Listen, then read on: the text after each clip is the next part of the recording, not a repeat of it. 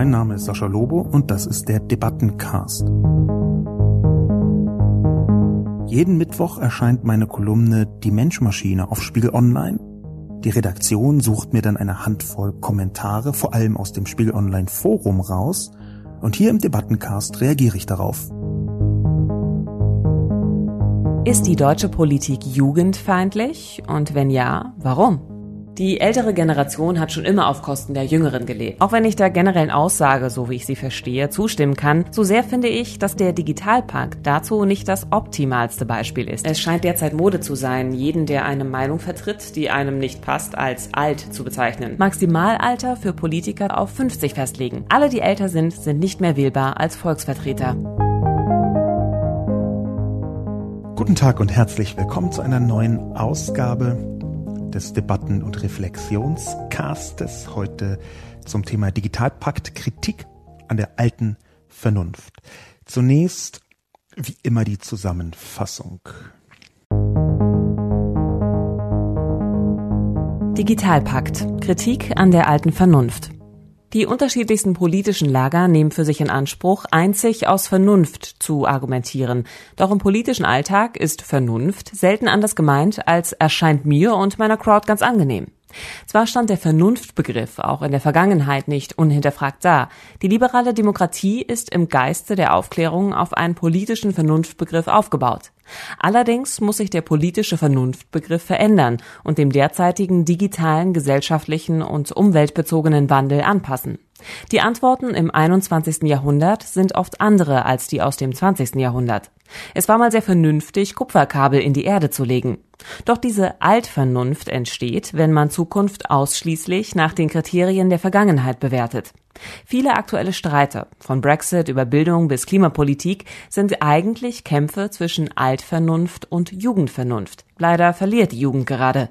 Man erkennt das Primat der Altvernunft besonders gut an der Diskussion über den Digitalpakt, denn es handelt sich um ein Bildungsthema. Bei Bildungspolitik entscheiden Alte über Leben und Werden der Jungen. Die Ministerpräsidenten der Länder haben den Digitalpakt einstimmig abgelehnt oder präziser die Lockerung des dafür notwendigen Kooperationsverbots abgelehnt, wodurch die Bundesregierung keine nationale Digitalstrategie der Bildung anwenden darf. Bildung ist ja Ländersache. Für die Jugend ist der Digitalpakt eminent wichtig. Mindestens eine Generation verlässt die Schule ohne zureichend digitalpädagogische Konzepte. Die Alten halten sich für vernünftig in ihrem Ringen um den Digitalpakt. Dabei handelt es sich um ein beschämendes Machtspiel. Wie sehr das Beharren auf der alten eigenen Auslegung der Vernunft politisch schadet, lässt sich wiederum an einem aktuellen Beispiel nachvollziehen. Die SPD hat stets an die Vernunft appelliert und dabei den Wandel der Vernunft ausgeblendet. Das sollte den anderen Parteien ein mahnendes Beispiel sein. Eure Vernunft der Alten ist nicht die Vernunft der Jungen, die Vernunft des Wandels. Ihr werdet für diese Missachtung abgestraft werden. So dann habe ich zwei Premieren, würde ich fast sagen, bei diesem heutigen Podcast Debatten und Reflexionscast. Die erste Premiere ist, dass ich unter der Kolumne eine Frage eingebaut habe, die sich direkt auf den Podcast bezieht. Das heißt, ich probiere gerade viel aus in Absprache mit der nagelneuen Leitung Audio von Spiegel Online. Ich probiere gerade viel aus, wie ich den Podcast noch fluffiger, noch struffiger, noch kerniger und schöner insgesamt machen kann. Ich freue mich auch äh, immer über Formatreaktionen übrigens. Und eine dieser kleinen Maßnahmen ist eben sowas wie vorher zu sagen, welche Frage man gedenkt zu klären im Debattencast. Das habe ich getan. Das ist also der erste Teil der Premiere. Die Frage lautet, ist die deutsche Politik jugendfeindlich und wenn ja, warum? Der andere Teil, warum dieser Podcast eine Premiere ist, ist, weil ich 2019 vorhabe, häufiger auch in das sogenannte Draußen reinzugehen, also in die dingliche Kohlenstoffwelt aus meiner Tür heraus und direkt und live mit Menschen sprechen möchte und ich zu diesem Zweck sogar eine Gerätelandschaft käuflich erworben habe. Die Gerätelandschaft beherrsche ich schon fast ein bisschen. Der zweite Premierenteil ist aber, dass ich es geschafft habe, einigermaßen ein Außeninterview durchzuführen und das auch noch gleich mit einer Frau, die zu einem ganz ähnlichen Thema wie ich kolumniert hat auf der mit mir befreundeten Plattform über Medien. Diese Frau, Samira El Ursil, die habe ich in einem Café zu dem Thema interviewt und ich bin, wie ich äh, zugeben muss, kein Profi-Interviewer, sondern versuche mich da gerade etwas reinzufuchsen. Aber bevor ich jetzt alles vorher schon erzähle, springen wir einfach kopfüber in das Interview hinein.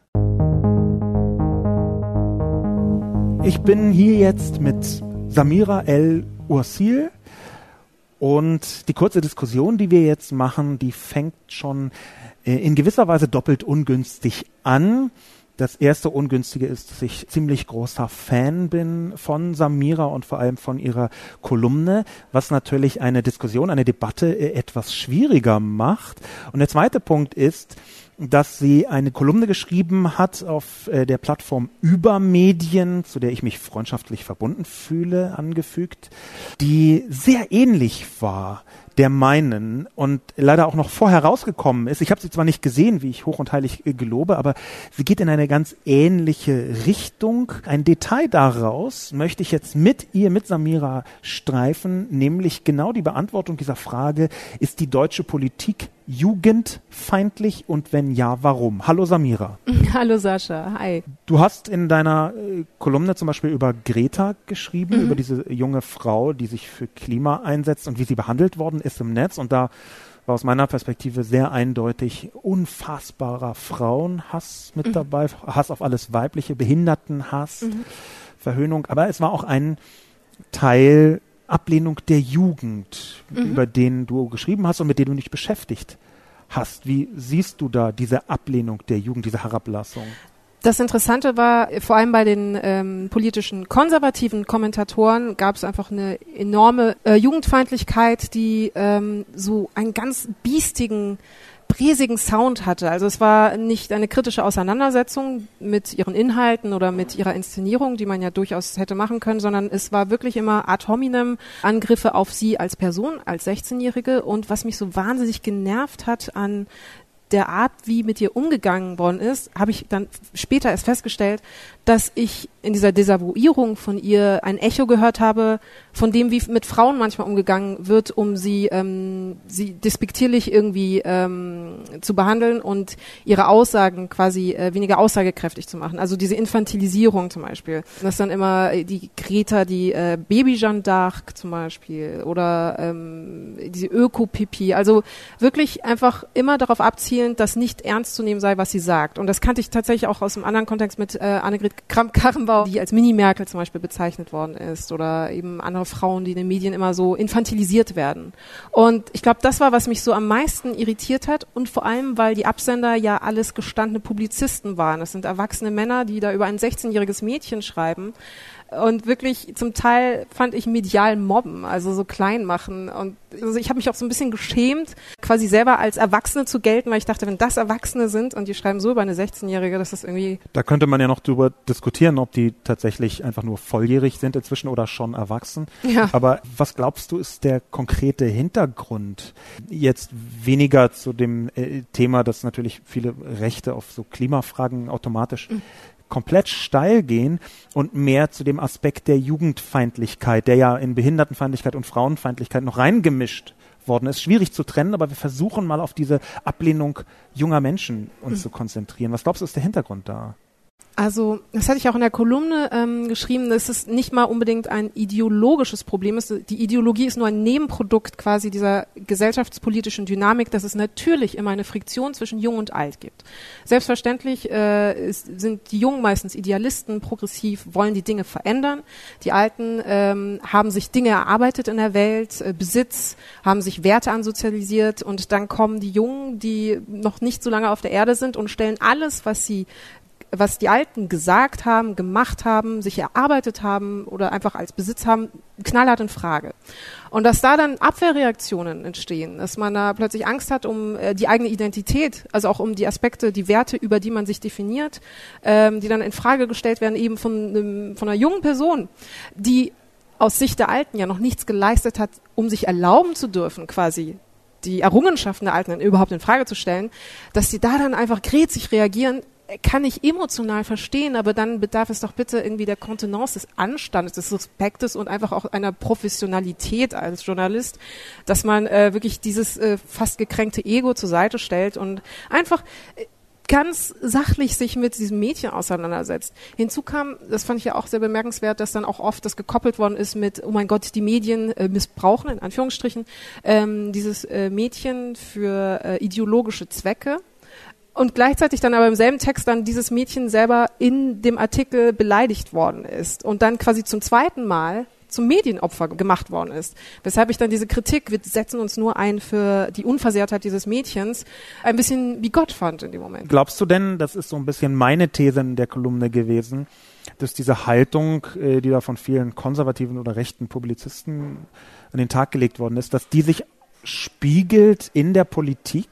Das grundsätzliche Problem an dieser Spannungs, an diesem Spannungsfeld zwischen Jung und Alt ist, wer hat die Deutungshoheit darüber zu bestimmen, wie man am schlausten und am richtigsten mit der Gesellschaft und mit der Welt umgeht? Die Personen, die diese Gesellschaft und diese Welt mit aufgebaut haben, über Jahrzehnte hinweg, das ist ja irgendwie Teil ihres Werkes, oder die Personen, die jetzt die nächsten 60 Jahre in dieser Gesellschaft und auf dieser Welt leben werden.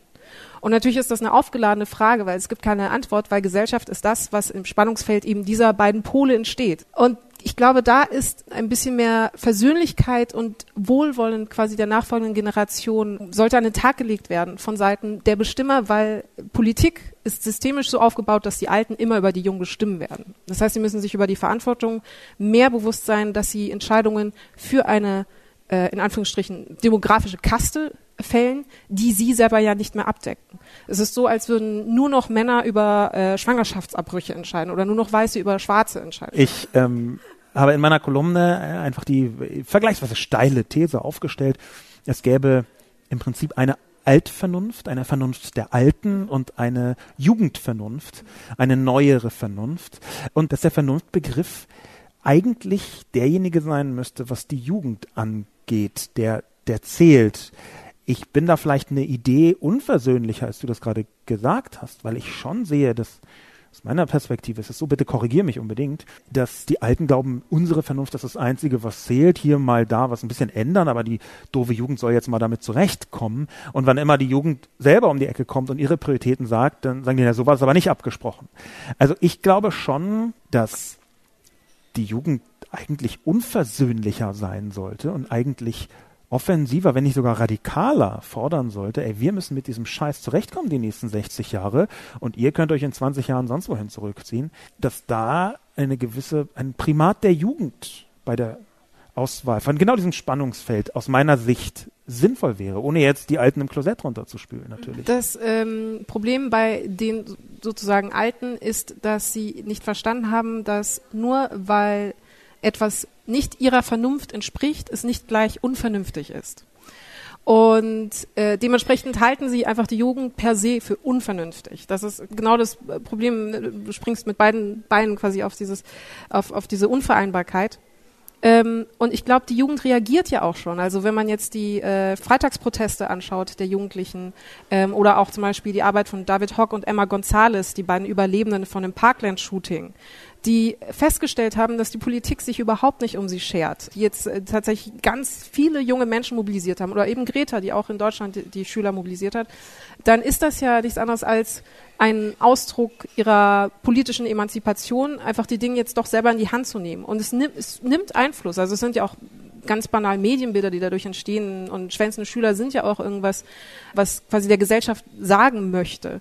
Und die Aufgabe natürlich von den Alten ist, und ich kann nur hoffen, dass das ein Eintritt ist, dass sie einfach zuhören und ich weiß es, also es ist, äh, ja, es, vielleicht muss man radikaler sein. Nicht geht, also mir kommt es eben schon so vor, wir hatten diese Diskussion in vielen Aspekten Klima ist jetzt ein Bereich, ist ein sehr plakativer, wo auch gar nicht viele äh, Sachen so klar sind, wie sie manchmal medial abgebildet werden. Ähm, anderer sehr interessanter Bereich ist sowas wie die schwarze Null. Ja, also quasi eine Religion vieler konservativer, wenn nicht sogar sämtlicher Parteien in Deutschland, die je äh, in der Bundesregierung saßen, alle fanden immer die schwarze Null total wichtig und geil und toll und super. Aber die heißt ja übersetzt, wir zahlen erstmal unsere Schulden zurück, bevor wir sinnvoll investieren. Und das ist aus meiner Sicht eine falsche Priorisierung. Ist es nicht da vielleicht an der Zeit, das viel offensiver zu machen, also viel dramatischer einzufordern, die, die, die, die, eigene Machtposition einzufordern. Du meinst jetzt von der Jugend aus? Von jungen Menschen. Du bist ja selber ja. noch jung, vielleicht sollten wir es mal zusagen. Ich bin 43, werde also in wenigen äh, Wochen genau in der Mitte des Alters Deutschlands sein, das ist 44 Jahre, und du bist ähm, 33. 33, zehn Jahre jünger. Also du gehörst auf jeden Fall noch zu den ganz jungen äh, Leuten. Es ist, ähm, ich äh, umgehe die Beantwortung dieser Frage mit einer Statistik von Klaus Huchelmann, ähm, der ist Sozialforscher und der macht äh, jährlich die Shell-Studie, die quasi Wertesysteme, äh, Wünsche, Hoffnungen ähm, der jungen Menschen und Kinder, also von 12 bis 25 ist die äh, Stichprobe, ähm, erfasst. Und ähm, es sind verschiedene Dinge zu beobachten. Erstens, ähm, der Glaube an die Demokratie und die Politisierung nimmt wieder zu. Wir hatten quasi 1991 war das bei 57 Prozent. Dann ist es 2002 komplett abgesunken auf, ich glaube, 30 Prozent. 2017 war es bei 47 Prozent, also es ist wieder gestiegen. Gleichzeitig sagen die Jugendlichen aber zu 69 Prozent, ich weiß, das sind viele Zahlen, aber es hat mich so entrückt, ich stimme der Aussage zu, Politiker interessieren sich nicht dafür, was ich politisch denke. Gleichzeitig engagieren sich die Jugendlichen in allen politischen Belangen außer einer Partei. Also sie sind Verein unterwegs, sie machen äh, Integrationsarbeit, sie äh, helfen in Schulorganisationen. Also es ist ein Antrieb da, es ist eine große politische Energie in dieser, in dieser Jugend da. Sie haben nur keinen Zugang zur Partei. Sie haben kein Gefühl dafür, wie sie, für sie ist das ein schon geöltes äh, System, wo sie, wo sie gar keinen Platz haben, wo sie nicht wahrgenommen werden, nicht gehört werden, nicht geachtet werden. Und nach solchen Berichterstattungen ist das ja gar kein Wunder, dass man als äh, junger Mensch denkt, äh, ich, die nehme ich nicht ernst, die haben, die denken, meine Meinung ist überhaupt nichts wert. Das heißt, es muss von beiden Seiten, die Jugend muss Nassforscher vielleicht doch in die politischen Betriebe rein, um nicht nur quasi ähm, im Rahmen des Protests und des Aktivismus laut zu sein, sondern ja auch dort, wo es dann drauf ankommt, nämlich politische Hebel zu aktivieren. Und wie gesagt, da bin ich vielleicht dann einfach ein bisschen zu ähm, versöhnlich mit der alten Kaste. Ich bitte die alte Kaste, den Jungen mehr Platz zu machen und sei es irgendwie durch Quotierungen oder durch einfach. Durch Sterben wäre ja auch eine Möglichkeit, das war jetzt gemeint.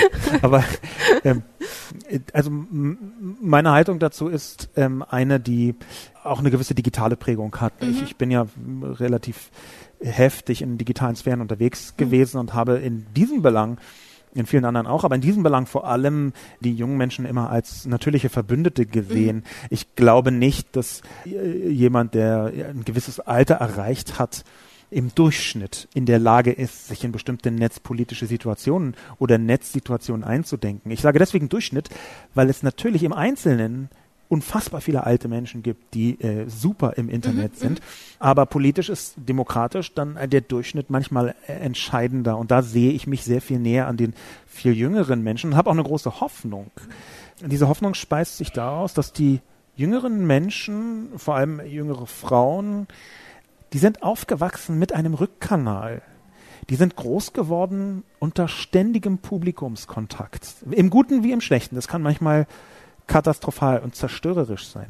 Aber wenn du ständig Feedback bekommst, wenn du, egal was du tust, einfach weil du es veröffentlichst und sei es nur im Freundeskreis, immer wieder gesagt bekommst, wie das wirkt, was das ist, warum, wie, wo, dann kommen solche Leute raus, wie du richtig gesagt hast, äh, wie Emma zum Beispiel in den Vereinigten Staaten, die ähm, äh, von diesem Parkland-Shooting äh, eine Überlebende, die sich jetzt extrem heftig politisch engagiert und in einer Weise angegangen wird, wie man sich nicht vorstellen kann, wie bei Greta ja auch.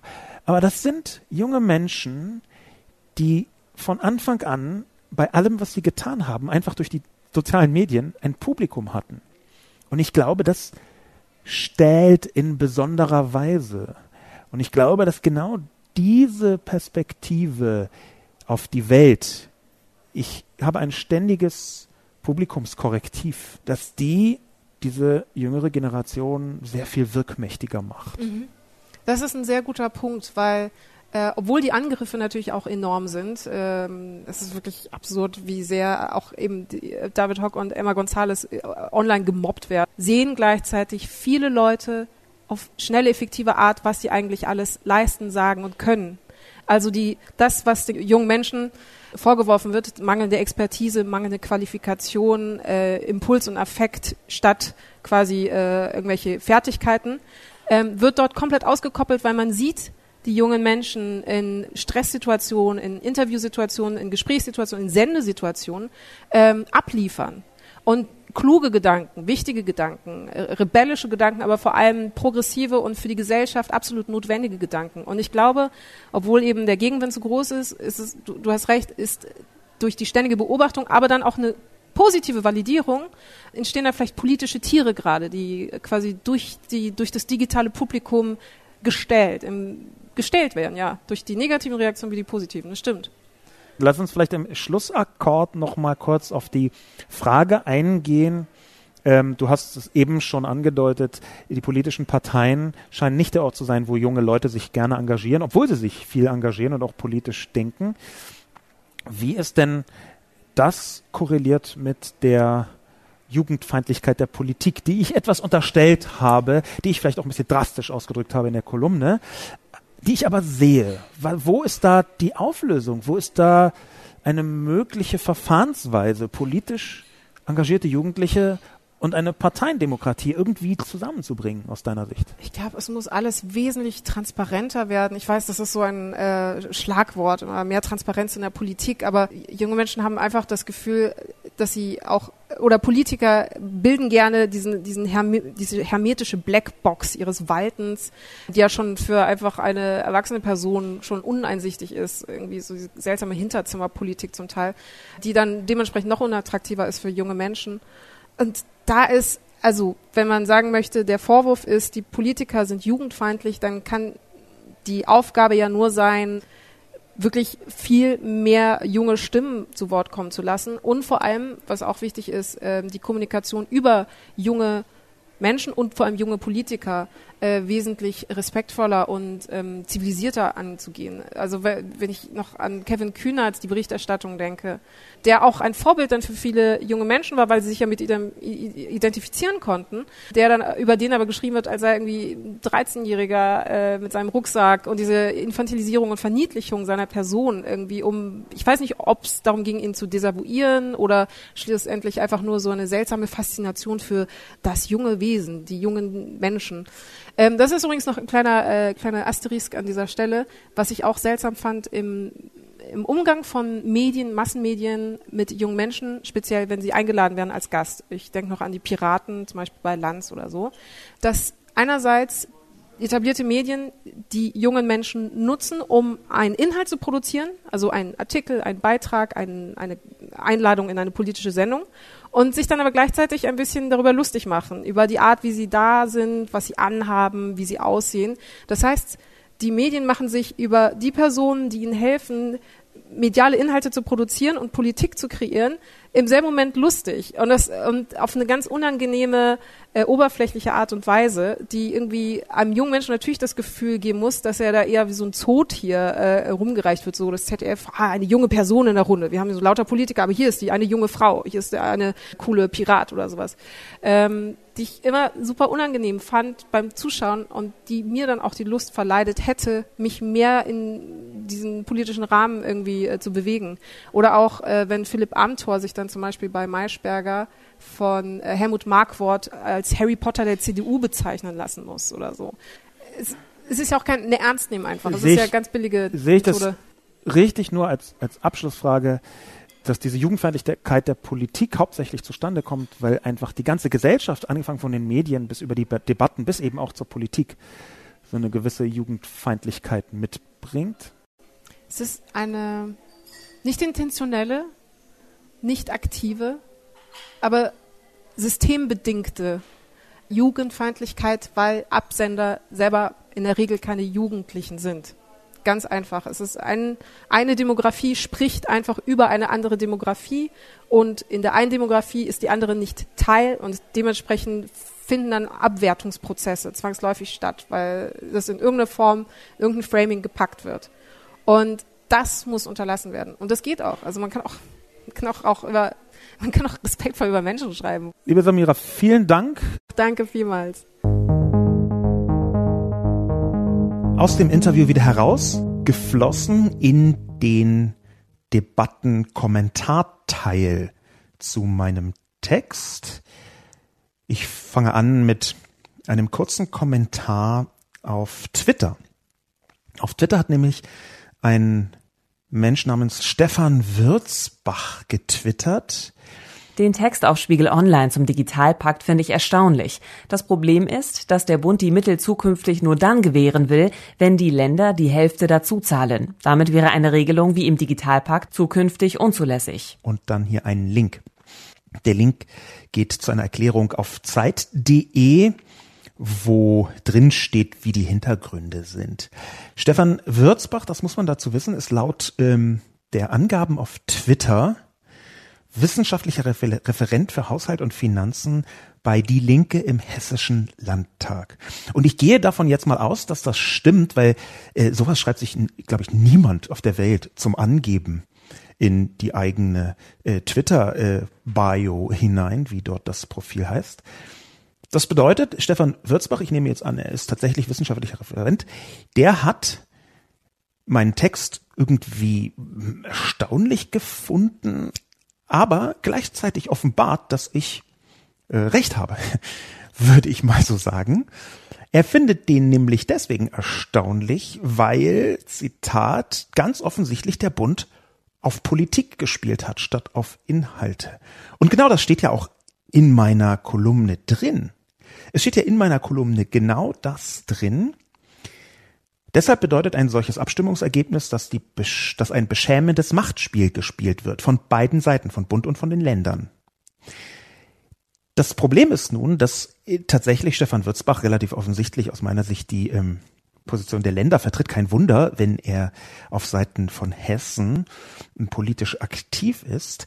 Aber was er nicht so richtig verrät, ist, dass natürlich zu einer, oder wie soll ich sagen, denn natürlich ist es total unüberraschend, was in eine Abstimmungsvorlage beziehungsweise in eine Gesetzesvorlage hineinkommt, was dann vom Parlament mühsam ausgehandelt wird und was dann in den Bundesrat kommt wo es abgelehnt worden ist im Dezember. Davon schrieb ich. Was Stefan Würzbach also hier irgendwie entweder nicht sieht oder aus seiner Perspektive nur sehen möchte, ist, dass natürlich dieses 16 zu 0, ich beziehe mich jetzt direkt auf das Abstimmungsergebnis zum Digitalpakt im Dezember, dass natürlich dieses 16 zu 0 auch deswegen entstanden ist, weil der Bund auf Politik gespielt hat. Aber Deswegen habe ich herausgestellt, dass sich die Parteien im Bundestag und die Ministerpräsidentinnen und Präsidenten des Bundesrates, dass die sich absurderweise in der gleichen Partei befinden. In den gleichen Parteien, präziser gesagt. Das heißt in erster Linie SPD und CDU, Ministerpräsidenten und Ministerpräsidentinnen, die haben die von den eigenen Abgeordneten und Ministerien ausgearbeiteten Ansätze im Gesetz abgelehnt. Dass da keine sinnvolle Abstimmung vorher stattgefunden hat, was häufig der Fall ist, es ist nicht alles immer hinterher, dass da vorher keine sinnvolle Abstimmung stattgefunden hat und danach alle so tun, als könne man das nur brüsk ablehnen. Das ist für mich ein Zeichen des Machtspiels und deswegen finde ich meinen Text nicht erstaunlich, sondern eher erstaunlich, dass Stefan Würzbach ihn erstaunlich findet. Liebe Grüße an dieser Stelle an jemanden, der da in der zweiten Reihe offensichtlich intensiv mitarbeitet. Dacht, ich habe einfach, um das jetzt mal deutlicher zu sagen, in vielen Dimensionen einfach total die Schnauze voll von solchen Politspielen, Politspielen insofern, als dass es mir so vorkommt, dass es mehr als genug Themen gibt, wo man die politischen Verhandlungsspielereien, die nichts anderes sind als Machtspiele, in den Hintergrund stellen sollte, zugunsten des Inhalts. Und zwar erst recht, wenn der Inhalt vergleichsweise unumstritten ist. Denn das ist ja genau das Thema. den Digitalpakt, so komisch, so spät und so, sagen wir mal, erweiterungsfähig er im Moment ist, den Digitalpakt wollen im Prinzip alle Beteiligten. Warum können dann nicht alle Beteiligten von vornherein vorher ein Gesetz entwerfen, was danach auch durchgeht? Und es ist ja nicht so, dass die armen Ministerpräsidenten das allererste Mal konfrontiert worden sind mit den komischen Dingen, die da drin stehen. Nein, es gab vorher Absprachen. Es gibt vorher Absprachen. Es ist ein deutliches Zeichen für ein Machtspiel. Und ich habe die Schnauze voll davon, dass auf dem Rücken der Jugend, auf dem Rücken der Zukunft, auf dem Rücken auch von einer vernünftigen Infrastruktur für die jungen Menschen in diesem Land, dass auf deren Rücken solche bescheuerten Machtspiele gespielt werden. Davon habe ich die Schnauze voll. Die Kommentare bei Spon selbst im Spiegel Online Forum.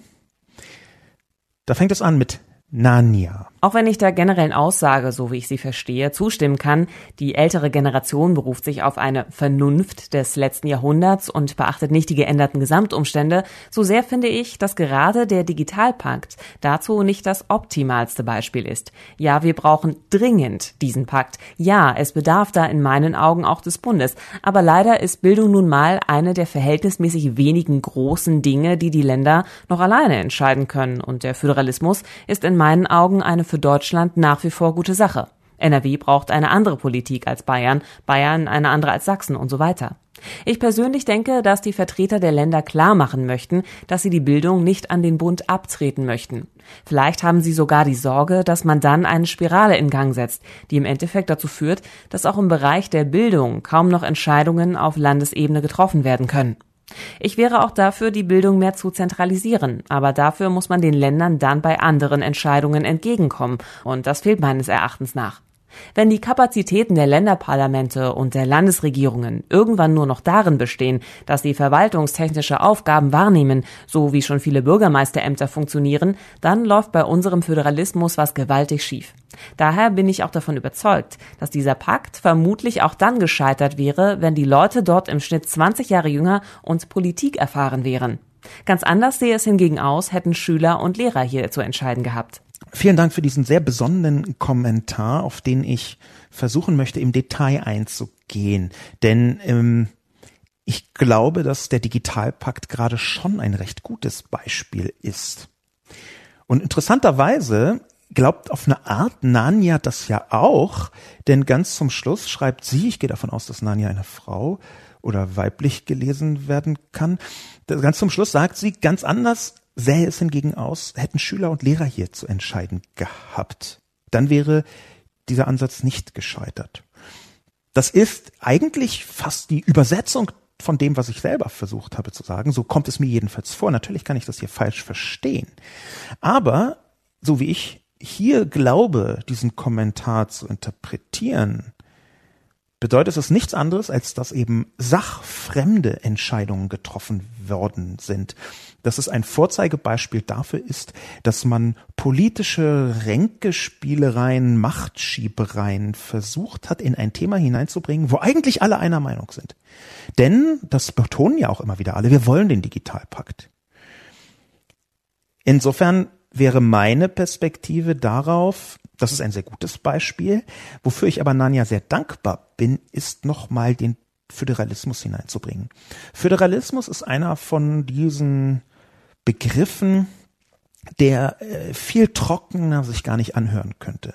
Ja, wenn man Menschen Lust machen wollen würde auf Demokratie, das ist nicht so schwer, aber wenn man ihnen Lust machen möchte auf Parteiendemokratie, das ist schon sehr viel schwieriger, dann kommt früher oder später auch immer ein Föderalismusaspekt hinzu. Und das Problem ist, Föderalismus ist die trockenst denkbare Sicht auf Demokratie. Warum ist sie so trocken? Weil Föderalismus bedeutet, dass man relativ viele Entscheidungen weiter delegiert in die Fläche hinein. Föderalismus bedeutet einfach, dass wir in Deutschland Bundesländer haben, in denen die jeweiligen Regierungen auch einen guten Teil der Politik mitbestimmen und wie, was, wo ein guter Teil ist und was kein guter Teil ist oder was eben nicht dazu gehört, das ist ohnehin ständig in der Verhandlung. So großer Anhänger ich des Föderalismus bin, so sehr haben wir in sehr vielen Bereichen eine wichtige Unterscheidung. Das eine ist nämlich Föderalismus im Sinne einer Verantwortungsdelegation in die Fläche. Und das andere ist Föderalismus im Sinne von verteiltem Zentralismus. Und da ist aus meiner Sicht genau der Haken, warum Föderalismus in Deutschland gerade krankt gar nicht so sehr an dem, was häufig gesagt wird, nämlich, das ist jetzt Kleinstaaterei und die ganzen Staaten sind da immer, die ganzen Bundesländer sind da immer alleine dabei und äh, sprechen sich nicht ab und so. Das würde ich gar nicht so sehen. Das kann in manchen Bereichen so sein. Jetzt gerade was die Digitalisierung und Bildung betrifft, wo ich einigermaßen trittfest bin in der Sachdiskussion, würde ich das nicht so sehen. Aus meiner Sicht krankt der Föderalismus im digitalen Bildungsbereich und damit auch der Digitalpakt übrigens selbst daran, dass auf Bundesländerebene der Zentralismus nachgeturnt wird. Föderalismus ist eine Form von Dezentralität. Sonst kann man sie auch im Klosett runterspülen. Und diese Dezentralität müsste eigentlich von den einzelnen Föderalien, also den Bundesländern, auch weiter transportiert werden. Das, was Nanja hier sagt, dass Bayern eine andere Politik braucht als NRW oder Sachsen, das ist im Detail in vielen Bereichen richtig. Aber der viel größere Unterschied aus meiner Perspektive ist nicht zwischen NRW und Bayern, sondern zum Beispiel zwischen Großstädten und Landflächen. Also dem platten Land, Dörfern, kleinen Gemeinden, auch Kleinstädten.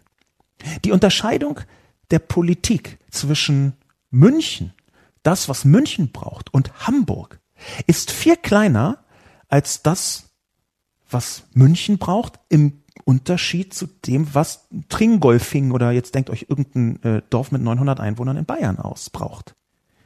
Und diese Unterscheidung verlangt aus meiner Sicht vom Föderalismus, und zwar gerade im Bildungsbereich, dass man aus den jeweiligen Hauptstädten der Bundesländer einen Teil der Verantwortung weitergibt in die verschiedenen Kreise, in die verschiedenen Städte und Dörfer bis auf die Landkreise und ich glaube, dass das ein wichtiger Teil des Föderalismus ist, der häufig unterschlagen wird. Natürlich kann niemand etwas anfangen mit Kleinstaaterei, aber wenn wir jetzt ins Detail gehen wollen, was den Digitalpakt angeht, dann wäre aus meiner Sicht einer der wichtigsten Mechanismen, dass man A anfängt, die Lehrkörper, die überall in Deutschland höchst engagiert daran arbeiten, dass überhaupt Digitalität in den Unterricht kommt. Ich habe das sehr genau beobachtet. Wenn sowas stattfindet, dann fast immer nur, weil einzelne Lehrerinnen und Lehrer oder einzelne Lehrerkollegien anfangen daran aktiv zu arbeiten. Das müsste man dezentral unterstützen. Und dahingehend wäre es wahnsinnig essentiell, wenn der Föderalismus eben nicht aufhört, indem man irgendwelche Entscheidungen nach Bayern versetzt, sondern indem man Strukturen schafft, die den Föderalismus noch viel ernster nehmen. Das könnte zum Beispiel mit Open Source Anwendungen passieren. Und es ist nicht so, dass das aus dem Digitalpakt völlig ausgeschlossen wäre. Es ist aber auch keine Betonung der Bildungspolitik im Digitalen in den letzten fünf oder zehn Jahren gewesen in Deutschland, ganz vorsichtig gesagt, solche Instrumente zu bauen. Es gibt solche Instrumente schon. Man könnte sie mit einer massiven Förderung auch so gestalten, dass der Föderalismus zu einem echten Dezentralismus wird in der Bildung. Dass nämlich Basisinstrumente zur Verfügung gestellt werden, zum Beispiel für das Lernen der Schülerinnen und Schüler selbst und dass diese Instrumente sehr viel dezentraler anhand bestimmter Regeln gefüllt werden können. Das wäre aus meiner Sicht das, was gebraucht wird. Und dass das so nicht geschieht, dass auch gerade sehr digitale Lehrerinnen und Lehrer sich fast immer alleingelassen fühlen. Und wenn sie das nicht so empfinden, dann weil sie mit einem ungeheuren Idealismus daran gehen. Aber eigentlich könnte man extrem viel mehr tun, gerade was den Digitalpakt angeht, wenn man einsehen würde, dass Föderalismus in Deutschland zu häufig einfach eine Art von Mini-Zentralismus abbildet. Dass man also nicht den einen großen Zentralismus hat, sondern 16 Kleinzentralismen. Freier Bürger hat kommentiert. Vernünftiges Vertrauen in die Zentralisierung. Wenn man die Begriffe Alt, Jugend, Vernunft und Digitalisierung verquirlt, entsteht eher keine anregende Kolumne. Wenn der Bund Kohle für Digitalisierung in den Schulen locker machen will, kann er das auch ohne Grundgesetzänderung und Zentralisierung per Aufhebung des Kooperationsverbots. Der Bund kann das Geld einfach so über den Bund-Länder-Ausgleich fließen lassen. Dazu braucht es nur etwas Vertrauen, dass die Länder damit im Sinne des gemeinsam Besprochenen umgehen. Wenn das Vertrauen vom Bund in die Länder fehlt, merkt der Bürger natürlich, dass er erst recht kein Vertrauen genießt. Schließlich hätte der Bund bei den Milliarden Steuereinnahmen schon längst etwas den Bürgern wiedergeben können. Aber den Politikern fehlt das Vertrauen, dass die Bürger das im Sinne der Gemeinschaft verwenden. Und wenn die Politiker langsam merken, dass dieses Misstrauen vom Bürger zunehmend gespiegelt wird, ist er noch nicht bereit, etwas zu ändern. Vielen Dank für diesen Kommentar, der sehr klug ist und überhaupt nicht meiner Haltung entspricht. Klug ist er deswegen, weil aus, aus meiner Sicht hinter diesem Begriff freier Bürger schon äh, erahnbar eine sehr, nicht sehr, aber eine deutlich wirtschaftsliberale Haltung steht steht, da ist ja kaum verkappt drin, die Forderung, die Steuereinnahmen nicht bundesweit zu verwenden, sondern dazu zu benutzen, die Steuern erstmal zu senken. Und das würde ich erstmal für falsch halten, weil eigentlich der Staat im Moment massiv investieren sollte. Und dazu braucht man eben diese Steuerannahmen. Ich glaube auch nicht, dass das äh, zum Thema Vertrauen und Bürger äh, richtig betrachtet ist, aber das ist eine, eine Haltungsfrage. Da hat der Herr, der unter freier Bürger kommentiert hat, ganz offensichtlich eine andere Haltung als ich. Das ist auch sein, sein vollkommen gutes Recht. Aber ich glaube eben schon, dass die Begriffe Alt und Jugend, Vernunft und Digitalisierung nicht verquirlt sind bei mir, sondern dass ich zumindest versucht habe, vielleicht habe ich es nicht geschafft, aber zumindest versucht habe, eine eindeutige Perspektive zu geben. Und diese eindeutige Perspektive sagt, dass natürlich etwas ganz lange Zeit vernünftig war, was aber auf einmal durch diesen schnellen Wandel nicht mehr vernünftig ist. Und ich finde das Beispiel mit Kupfervergraben gar nicht so ganz falsch. Da sieht inzwischen praktisch jeder, ich glaube sogar die Telekom, das muss man sich mal vorstellen, sogar die Telekom, da sieht praktisch jeder drin nicht die Zukunft. Jetzt noch Kupferkabel zu vergraben und nicht Glasfaser, ich weiß nicht, ob das überhaupt passiert aus irgendwelchen komischen Verwaltungsgründen. Ich glaube allerdings nein. Das war aber mal, sagen wir mal 1973, klug. Wir sind uns also darüber einig, dass Vernunft auch immer eine Zeitkomponente mitbringt, erst recht in der Technologie, die sich so schnell weiterentwickelt. Und nun würde ich eben schon sagen, dass eine spezielle jüngere Variante der Vernunft, eine gewisse Zukunftsfähigkeit auf Kosten durchaus auch der Gegenwart, dass die anders aussehen kann als eine Altvernunft will sagen, wir unterscheiden uns genau in diesem Punkt, lieber Herr freier Bürger. Sie möchten, so lese ich das, bitte verzeihen Sie, wenn das falsch unterstellt ist, Sie möchten die Milliarden Steuereinnahmen gerne wieder zurückhaben.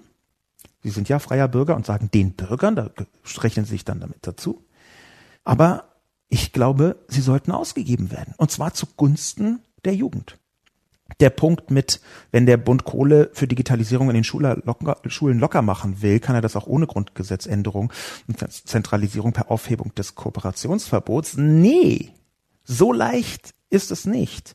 Das Kooperationsverbot ist zum einen vergleichsweise groß verankert, zum zweiten hat über Jahre vor allem die CDU dagegen sich ausgesprochen und zum dritten geht es hier nicht nur um eine klassische Grundgesetzänderung, dass der Bund in die Bildung hineingreifen kann, sondern es geht auch um eine neue Perspektive darauf, was die Digitalisierung in der Bildung bedeutet. Ich glaube nicht, dass es stimmt, was Sie sagen. Also rein technisch stimmt, lieber freier Bürger. Ob es inhaltlich sinnvoll wäre oder stimmen würde, das würde ich zum Beispiel nicht an Vertrauen knüpfen. Das würde ich zum Beispiel auch nicht an Zusagen knüpfen. Da würde ich dann sagen, wir brauchen eine Ausgewogenheit aus Dezentralisierung und Zentralisierung. Und das hört sich an wie eine Plattitüde, kaum erträgliche Plattitüde, wenn ich jetzt ganz ernst bin, aber das ist aus meiner Sicht genau der Punkt, um den es geht. Bestimmte Dinge lassen sich für ein Land wie Deutschland kaum sinnvoll dezentral organisieren. Wir haben eine Vielzahl von verschiedenen Beispielen genau für dieses Thema. Nicht nur in Deutschland, auch in anderen Ländern. Das ist zum Beispiel in Deutschland für jedes einzelne Bundesland einen eigenen Verfassungsschutz gibt, also einen Landesverfassungsschutz. Das ist schon länger in der Kritik, unter anderem auch deswegen, weil A, Verfassungsschutze ein Eigenleben entwickeln können. Ich deute das jetzt mal nur nebulös an, aber da kann man, ähm, wenn man da Interesse hat, zum Beispiel so etwas wie Zellerloch googeln. Zellerloch, wie die Stadt Celle mit C vorne. Aber gleichzeitig auch wird immer und immer und immer wieder für genau die gleichen Leistungen und Ansätze nicht nur ein Kostenapparat aufgebaut, sondern auch Personal benötigt. Das heißt, dieses Beispiel zeigt uns, Dezentralisierung ist nicht in jeder Dimension immer exakt das Richtige, was man tun kann. Es kommt immer darauf an, was kann man zentralisieren und was kann man dezentralisieren. Und ich würde dem freien Bürger recht geben und sagen, Vertrauen ist ein wichtiges Element, aber das ist es auch bei der Zentralisierung. Auch wenn man von außen, von der Mitte heraus, aus der Zentrale, aus Berlin, aus der Hauptstadt alles bestimmen wollen würde, die Umsetzung von solchen Richtlinien, die erfordert immer auch ein gewisses Vertrauen in die Administrationen vor Ort. Ich glaube, der Bund sollte größere Teile der Bildungspolitik operativ in die eigenen Hände nehmen. Und zwar genau die Teile, die zu tun haben mit einer Entwicklung technologischer Infrastrukturen für die Bildung in Schulen. Das geschieht ja zum Teil schon. Es gibt ja schon sowas wie die, wie die Schulcloud häufig besprochen. Es gibt allerdings auch etwas, dass die Bundesländer alle einzelne Schulclouds anfangen aufzusetzen. Jetzt einfach schon mal anfangen. Diese Form von merkwürdiger innerstaatlicher Konkurrenz hört sich manchmal toll an, aber ist sehr viel häufiger total untoll. Ich glaube nicht, dass so wie es im Moment ist, dass nämlich die Bildung Alleinentscheidung vom Bundesland ist, dass das aufrechterhalten werden kann im digitalen. Da würden nämlich 16 mal Strukturen aufgebaut, 16 mal das Personal benötigt, was schon einmal kaum sinnvoll zusammenzubekommen ist. Clara 77 schreibt Falsche Analyse. Es scheint derzeit Mode zu sein, jeden, der eine Meinung vertritt, die einem nicht passt, als alt zu bezeichnen.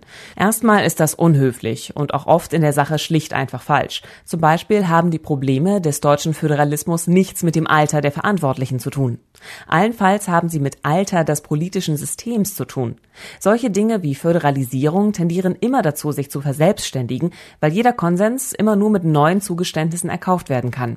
Wer aber hier herumspringt und Ältere bepöbelt, hat hier etwas sehr Grundsätzliches nicht verstanden. Es geht um Dynamiken von Institutionen, nicht um Rentnerverschwörung. Auch sollte man die Jugend wirklich nicht zu sehr politisch instrumentalisieren, was derzeit ein bisschen passiert. Sie ist nämlich in Wirklichkeit vor allem beeinflussbar und darum ist es auch immer problematisch, wenn bestimmte Gruppen gezielt sehr junge Leute an die Spitze stellen, wie im Fall Greta. Das ist meist eher eine Form gezielter politischer PR. Dabei ist der Digitalpakt sicher nicht falsch, aber seine Probleme liegen nicht an irgendwelchen Älteren, die Journalisten niederpöbeln müssen, sondern auf ganz anderen Ebenen. Natürlich bockt es nicht so doll, diese Dinge zu analysieren. Es wäre aber sinnvoller als der Aufbau schlichter Konfliktlinien wie jung gegen alt. Clara 77, danke, aber nein, danke. Warum möchte ich diesen Kommentar zurückweisen, obwohl da einige durchaus sehr bedenkenswerte Dinge drin sind. Weil hier eine Selbsterhebung drin stattfindet in diesem Kommentar, liebe Clara 77, eine Selbsterhebung über die Jugend, die ich für fatal halte. Da steht nämlich der Schlüsselsatz drin, die Jugend sei in Wirklichkeit vor allem beeinflussbar. Und das ist eine Anmaßung und aus meiner Sicht sogar eine falsche Anmaßung. Es gibt ja auch richtige Anmaßungen.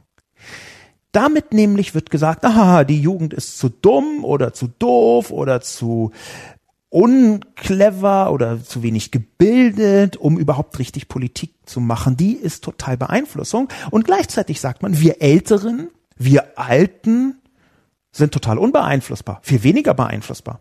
Und das ist im 21. Jahrhundert kompletter Quark. Weil wir in Zeiten des Wandels leben, wo ein großer Teil der Jugend ein hervorragendes Gespür bekommen hat für die Themen, die tatsächlich für die eigene Zukunft relevant sind.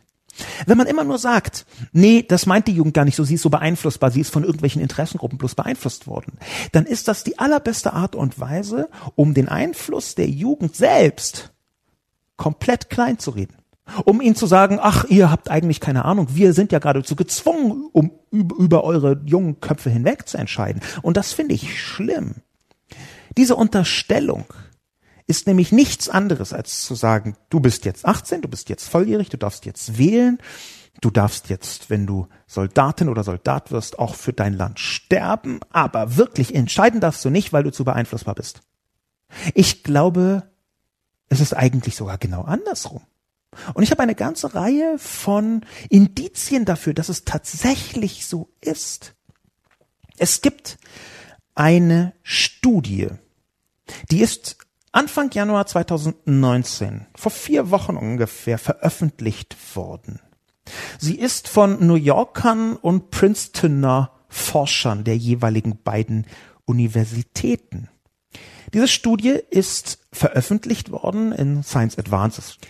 Sie ist 2016 gemacht worden, zusammen mit der äh, Meinungsumfragefirma YouGov. Und die Forscherinnen und Forscher haben, ich entnehme das einer Publikation bei The Verge, haben herausgefunden, dass je älter Menschen sind, umso eher teilen sie Fake News. Will heißen, der Artikel ist übrigens überschrieben mit People older than 65 share the most fake news a new study finds. Dieser Einblick zeigt uns das, was aus meiner Sicht ganz häufig der Fall ist. Nämlich, alte Leute beziehen ihre große Beherrschung von dem, was geschieht, vom Weltgeschehen, auf eine Welt, die gar nicht mehr existiert. Sie glauben, wir haben die Dinge im Griff, wir wissen, wie es funktioniert, und in Wirklichkeit hat sich die Welt so schnell verändert und so maßgeblich und substanziell, gerade durch die Digitalisierung verändert, dass sie einen gequirlten Quark beherrschen, ich würde also sagen, alt benutze ich hier nicht nur als Abwertung, sondern eher als Bezeichnung für eine Haltung, die im 20. Jahrhundert sinnvoll, klug, toll, richtig, vernünftig war, die aber heute genau das nicht mehr ist, wenn sie noch immer mit den gleichen Kriterien arbeitet.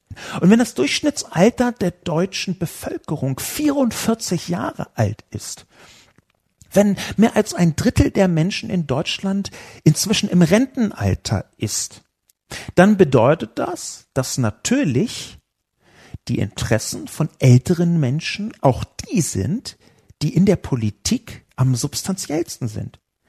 Die Vernunft von dem, wie zum Beispiel die Ministerpräsidentinnen und Präsidenten der Länder und die gesetzgebende Legislative im Bundestag, die Perspektive, mit der die auf den Digitalpakt geschaut haben, ist eine Perspektive der alten Vernunft.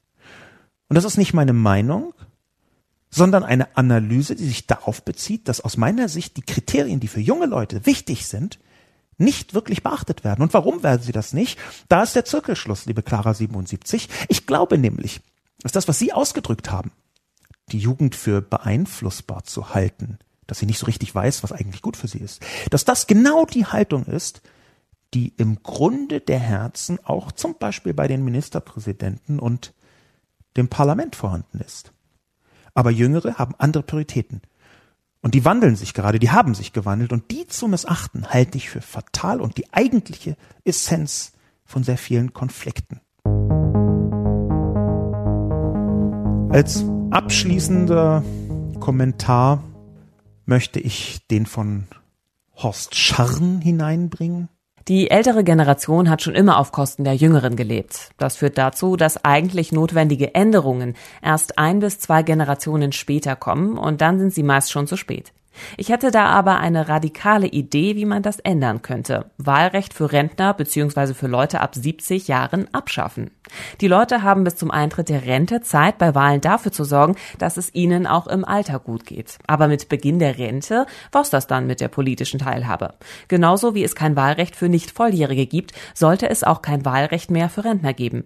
Die Jungen sind nicht reif genug zum Wählen und die Alten sind überreif und nur noch daran interessiert, aus den paar Jahren, die ihnen noch bleiben, das Beste zu machen, nach dem Motto, nach mir die Sintflut. Maximalalter für Politiker zu Beginn einer Legislaturperiode auf 50 festlegen. Alle, die älter sind, sind nicht mehr wählbar als Volksvertreter. Horst Scharren bringt eine, ich meine das nicht abwertend, radikale Lösung mit. Deswegen habe ich seinen Kommentar zum Schluss mir aufgehoben. Eine Lösung und die, obwohl ich sehr auf der Seite der Jugend bin, werde ich übrigens auch dann noch sein, wenn ich selbst weiter entfernt bin von der Jugend, als ich im Moment äh, bin. Eine Lösung, die ich nicht unterstützen möchte. Und das möchte ich auch sehr klar und sehr deutlich machen. Wir haben, auch wenn ich versuche, das aus meiner Kolumne herauszuhalten, wir haben schon in manchen Bereichen auch eine Altersfeindlichkeit in Deutschland. Das möchte ich nicht unterschlagen. Diese Altersfeindlichkeit, woher kommt die nun? Die kommt daher, dass bestimmte soziale Kriterien sich in den letzten Jahren dramatisch verändert haben, zum Beispiel soziodemografische. Warum? Menschen werden immer älter und in dem Moment, wo Menschen älter werden, und zwar nicht nur ein oder zwei, sondern ganz viele, fast alle, verschieben sich bestimmte Mechanismen, was die Sozialsysteme angeht. Die Pflegeversicherung zum Beispiel eine direkte Folge genau davon, dass immer mehr Menschen immer älter geworden sind und die Pflege immer wichtiger und damit auch immer wichtiger in der Refinanzierung geworden ist. Ich glaube nun, dass es nicht nur passiert im Moment, dass die ältere Generation, da hat Horst Schahn recht, auf Kosten der Jüngeren lebt, sondern dass auch immer eine Gefahr besteht, dass die Jüngere auf Kosten der Älteren lebt. Diese Gefahr besteht und ich möchte sie keinesfalls verstärken. Ich glaube, es wäre eine Katastrophe, wenn man essentielle Grundrechte der demokratischen Beteiligung einfach davon abhängig macht, wie alt jemand ist. Und ich halte es für eine falsche Balance, für eine false balance, wenn man sagt, na ja, noch nicht Volljährige können äh, nicht wählen, also können Leute ab einem bestimmten Alter auch nicht wählen. Warum ist das eine falsche Balance? Aus dem einfachen Grund, weil alle Zweijährigen nicht in der Lage sind, bestimmte Dinge zu erfassen. Aber nicht alle 90-Jährigen sind gleich. Natürlich gibt es darunter Leute, die genau das tun, was sie sagen, Horst Schahn, nämlich einfach nur noch das Beste für sich rausholen, wofür übrigens aus meiner Sicht bei 90-Jährigen auch einiges spricht, das genauso zu tun. Why the fuck not? Ich bin überhaupt gar nicht bereit, demokratische Grundrechte in dieser Weise zu beschneiden. Im Gegenteil. Ich würde sogar sagen, wir müssen uns insgesamt auf ein System vorbereiten, wo genau das geschieht obwohl die Grundrechte nicht abgeschafft werden. Ich halte das für eine falsche, für eine fatale, für eine altersdiskriminierende Sicht, eindeutig. Ich möchte auf keinen Fall, dass das Maximalalter für demokratische Teilhabe gilt. Das würde ich für eine Katastrophe halten. Und ich erwarte von einer Gesellschaft, dass sie Wege findet, die vollkommen zweifelsfrei bestehende Jugendfeindlichkeit in den Griff zu bekommen, ohne im Gegenzug die alten hinten runter zu schubsen. Mein Name ist Sascha Lobo. Mit diesem Aufruf, vielleicht ein bisschen kontraintuitiv, für die Rechte der Alten zu kämpfen und trotzdem die Jugend nicht zu verarschen, mit diesem Aufruf möchte ich den heutigen Podcast beschließen. Vielen Dank fürs Zuhören.